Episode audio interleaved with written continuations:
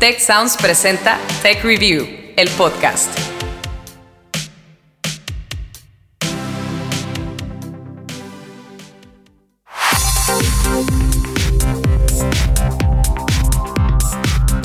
Bienvenidos a un nuevo episodio de Tech Review, el podcast. Historias para mentes curiosas. Yo soy Ana Torres y me encanta saludarlos como siempre. Creo que este dato les puede sorprender. La industria de la ropa y el calzado es la segunda más contaminante en todo el mundo.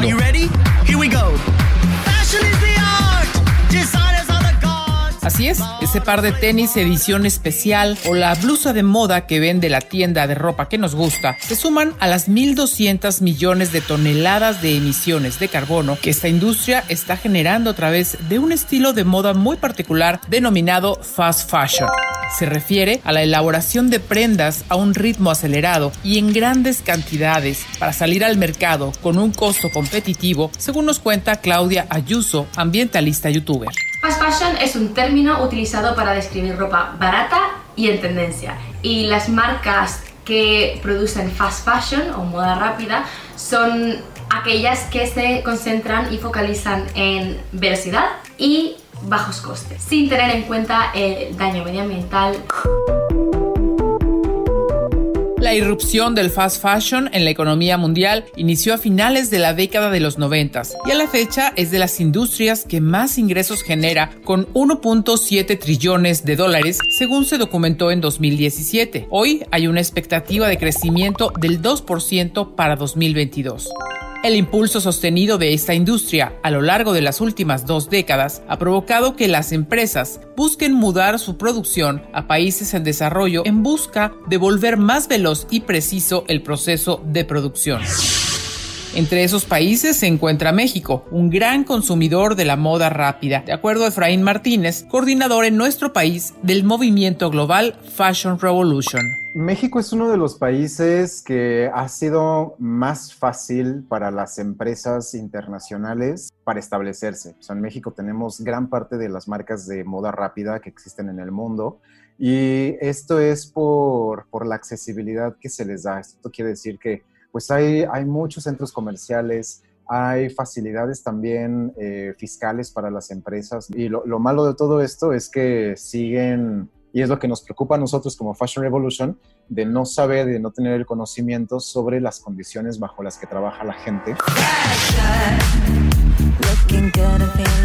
La industria de la moda en México representa el 2.4% del Producto Interno Bruto del país y no ha parado de crecer incluso a pesar de la pandemia. Sin embargo, el ser una actividad industrial y económica importante ha traído consigo efectos secundarios para el planeta. 150 millones de toneladas de ropa y zapatos se venden anualmente y por cada kilo de estas prendas se producen más de 23 kilos de gas de efecto invernadero.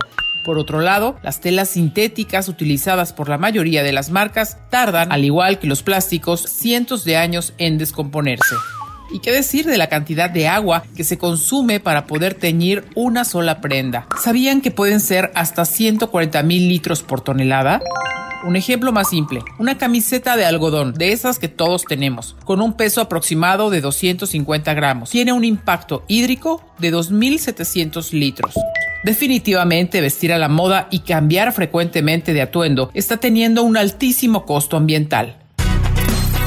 Tech Review,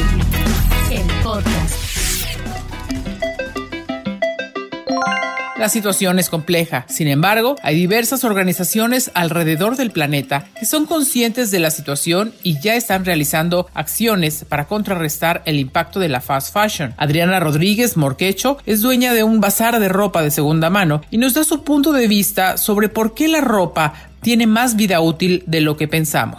La ropa es el segundo mayor contaminante del planeta y pues solamente yo sé que no podemos dejar de total dejar de comprar en fast fashion, pero sí podemos, no sé, por ejemplo, si el 80% de, de las compras que haces la hagas solo a bazares, así ayudarías a, niñas a crecer, a que su bazar crezca y, y te das otra oportunidad con las prendas.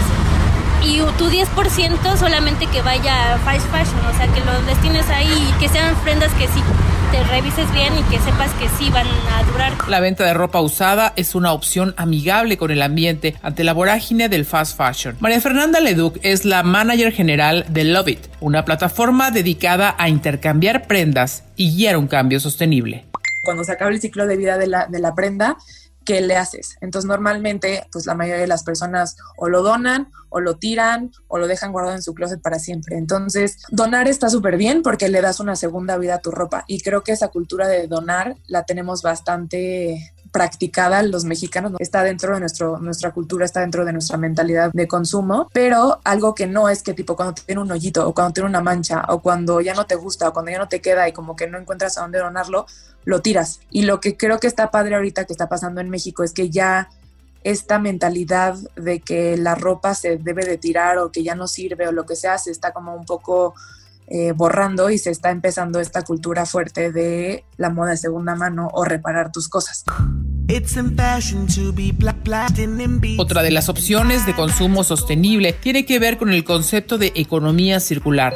Este empezó a introducirse en el sector textil en el 2013 y busca mantener el valor de los materiales, ya sea en su estado inicial o reciclado posterior. Así lo señala Juan Carlos Carrillo Fuentes, doctor en Derecho y Política de la Sostenibilidad por la UNAM. Son estos cuatro puntos eh, los principios de economía circular aplicados al sector moda que cero desechos por diseño, solo existen dos elementos industriales, que son los biodegradables o no utilizables, tres, energía renovable y limpia, y cuatro, ser eh, usuario más que consumidor. La premisa es simple, maximizar el tiempo de uso y reducir el impacto ambiental las R's de la sustentabilidad, que no solo es de la moda sustentable, el primero es reutilizar. Entonces, siempre, siempre, siempre, lo mejor, lo mejor, lo más sustentable es lo que ya existe. Entonces, que tú estés intercambiando ropa, que estés comprando ropa que, que ya fue usada, creo que sí es un acto muy sustentable, o sea, como muy consciente por acción ambiental, o sea, es por, por tratar de mejorar la huella ambiental de la moda. Aprovechar por completo la vida útil de las prendas reduce hasta en 400% las emisiones de carbono que la industria de la moda genera. Que tengas cero desechos desde el principio, desde el diseño de tu ropa. Tú sabes que te van a sobrar rebabas o, o pedacitos de tela a la hora de hacer pantalones. Bueno, con esos pedacitos de tela, en lugar de que sean residuos que los tires a la basura, que se conviertan en un insumo para algo más. La transformación de las prendas es el factor clave para poder darles un segundo aire. Juan Carlos Fuentes nos cuenta de un caso en particular que ocurrió en Europa. Un vestido, eran, pues eran como mamelucos para chavitos, para bebés. Y ya ves que cada tres meses eh, crecen y dejan su ropa atrás. Y esa tela tenía una forma que mezclaba la, tecnología del origami, ¿no? el, diseño del origami, si sabes, con tecnología aplicada de manera que conforme iba creciendo el niño, la tela se iba estirando, se iba plegando, digamos, desplegando, no que se estirara porque no era resorte, sino que se iba desplegando e iba creciendo el mismo mameluco. Entonces, en lugar de durarte eh, tres meses, te duraba nueve meses. Y eh, después lo volvías a, pues se podía volver a como a plegar para que el siguiente bebé lo pudiera usar. Y eso era un tema de desarrollo tecnológico. Adriana Rodríguez, administradora del bazar Loleta Gess, y Marisela Ramírez, de Bruja Bazar, nos hablan sobre el proceso de transformación de las prendas que venden. Por ejemplo, si vemos camisas, las hacemos crops. Entonces es algo ya más actual. Por ejemplo, si ves una falda muy larga, la hacemos midi. Entonces, pues si quieres usar cosas cortas, vestidos también si los vemos muy largos, los hacemos minis tratamos de transformar la ropa que era vintage en ropa que se vea más actual y que puedas usar.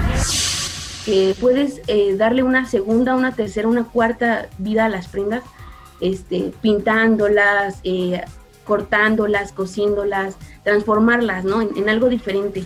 Entonces, pues es como que reutilizar y, pues solamente es hacer, tratar de hacer un consumo más responsable.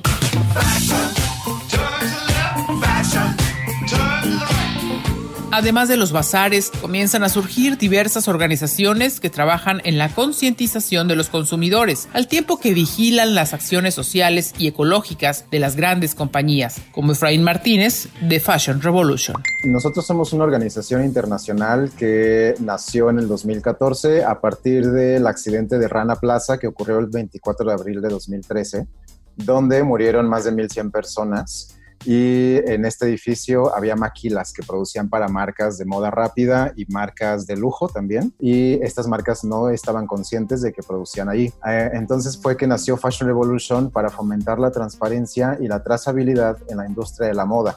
Esto con la intención no solamente de establecer un diálogo con las marcas de moda rápida o de lujo, sino también las marcas emergentes y en general a toda la gente que de alguna forma se relaciona con la industria de la moda. Esta organización realiza cada año a nivel global un índice de transparencia que evalúa a 250 marcas internacionales respecto a la información que éstas le ofrecen a sus consumidores. Que bueno, lo que evaluó fue como las las las marcas de este, en, el, año pasado, pues una, las que están hasta arriba son la marca más transparente de 250 marcas que están siendo evaluadas. Ser transparente no significa ser sostenible, no, significa que estés teniendo buenas prácticas. Tech Review.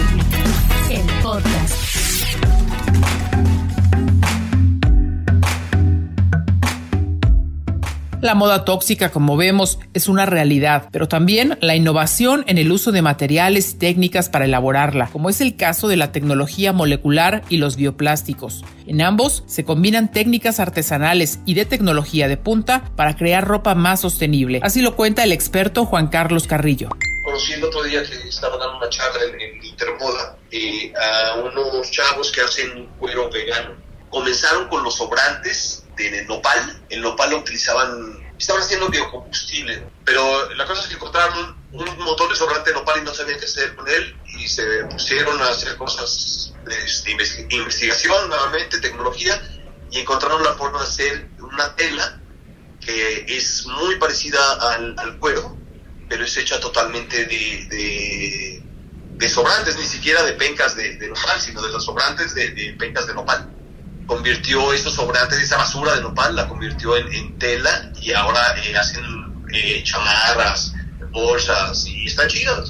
tú ves, eh, te dan tocada de la, tela, las muestras y los productos y parece un, cuero. La productora Joana Blanco nos habla sobre la pasarela alternativa que se realiza en la Facultad de Artes y Diseño de la Universidad Nacional. Esta pasarela cumplió 25 años y el objetivo de esta pasarela siempre ha sido que todos los materiales estén hechos de lo que tú quieras, excepto tela. Ha sido una vanguardia en cuanto a temas para propuestas alternativas, para vestuarios exóticos, para vestuarios en teatro, líneas escénicas, para cine, inclusive para otro tipo de marcas o productos que puedan pensar que la moda y su producto se puede vincular. Entonces el hecho de poder trabajar con materiales alternativos te da una textura y unas caídas distintas a los materiales como normalmente los que utilizamos.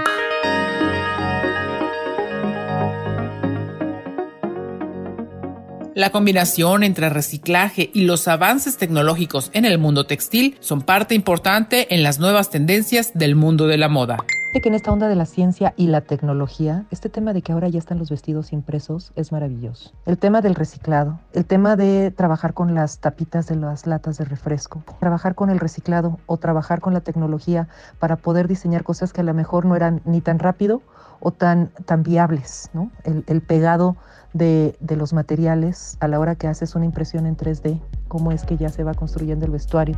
Actualmente existen muchas propuestas que resultan prometedoras para poder combatir la moda tóxica. Verónica Baez, directora de Banty Label, una marca de ropa sustentable, nos habla sobre su experiencia es muy difícil encontrar materiales que sean 100% orgánicos. Generalmente todavía creo que no existe en México que lo produzcan. Generalmente los traen de Asia. Y me encontré con esta empresa que hace justamente eso. Siembran ellos el algodón y ellos mismos hacen todo el proceso de, con el algodón orgánico y hace que te ahorres muchísimo. O sea, tanto en producción, en gasto de, de toda electricidad agua, colorantes y demás. Entonces, así nació la idea de crear algo que yo pudiera consumir y dárselo a los consumidores, pero que también ayudara al planeta y ayudara también a las personas. Sin embargo, no todo es miel sobre hojuelas en el mundo de la ropa sustentable. Joana Blanco también nos advierte sobre los posibles riesgos que puede generar esta nueva tendencia pero pensar cada vez más en textiles que sean hechos de hierbas o de ciertas plantas que sean mucho más naturales, ¿no? Eso creo que es hacia donde hay que trabajar.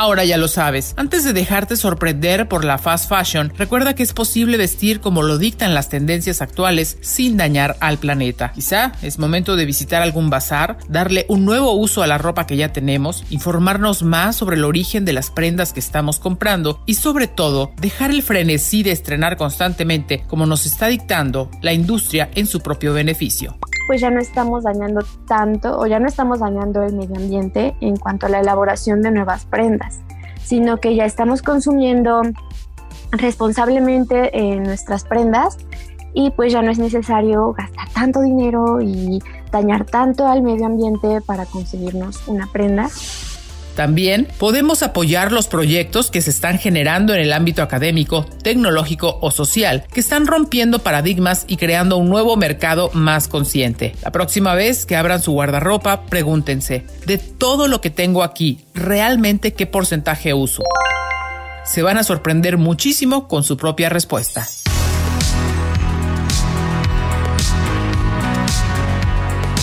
Este podcast es parte de un proyecto integral que ustedes pueden seguir en nuestro sitio techreview.mx.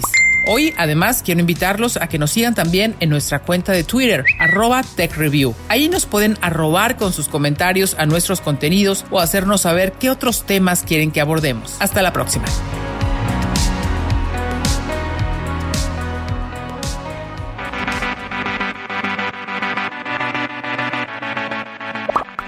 Recuerda contarnos qué opinas de este episodio usando el hashtag TechReview, el podcast, en nuestras redes sociales. TechReview MX en Facebook y arroba TechReview en Twitter. También te invitamos a seguirnos en Instagram y LinkedIn como TechReview.